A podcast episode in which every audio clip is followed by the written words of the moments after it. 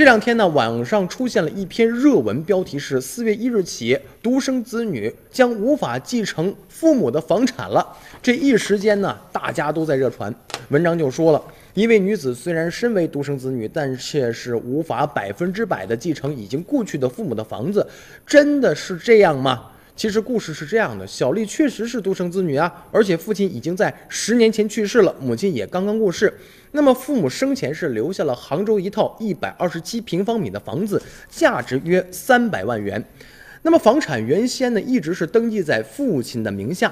这个父亲过世的时候，这个小丽还小，没有办过户手续。现在母亲已经去世了，小丽已成家了，女儿两周岁，再过一年啊就要上幼儿园了。因为父母名下这个房子是学区房，所以小丽现在想过户，然后把户口迁过去。没想到这个房管部门拒绝办理小丽的过户手续，除非小丽去公证处去公证，或者拿出法院的相关判决书，理由是小丽并非是百分之百拥有房产。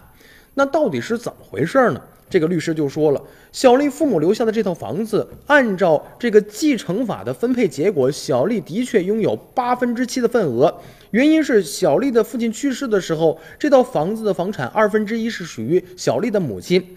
二分之一属于小丽的父亲的遗产，而这个小丽的父亲在去世时候没有留下任何的遗嘱。那么，按照我国的继承法的规定呢，当时这个在世的奶奶可以分得房子六分之一的份额。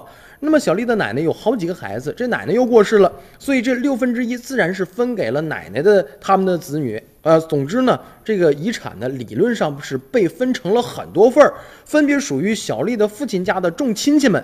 嗯，除非是其他亲戚放弃这个继承，然后呢表示明确的不接受，这样小丽才无法呃才能获得这个百分之百的继承权。而小丽家这样的一个结果结构呢，正是我们周围大部分人的一个家庭结构。那么最近就辟谣就说了，视频当中说的这个事儿呢，是两年前被广泛讨论的一个特殊案例。那么分析依据是一九八五年已经实行的法律法规，根本不存在四月一日起的一个新政策。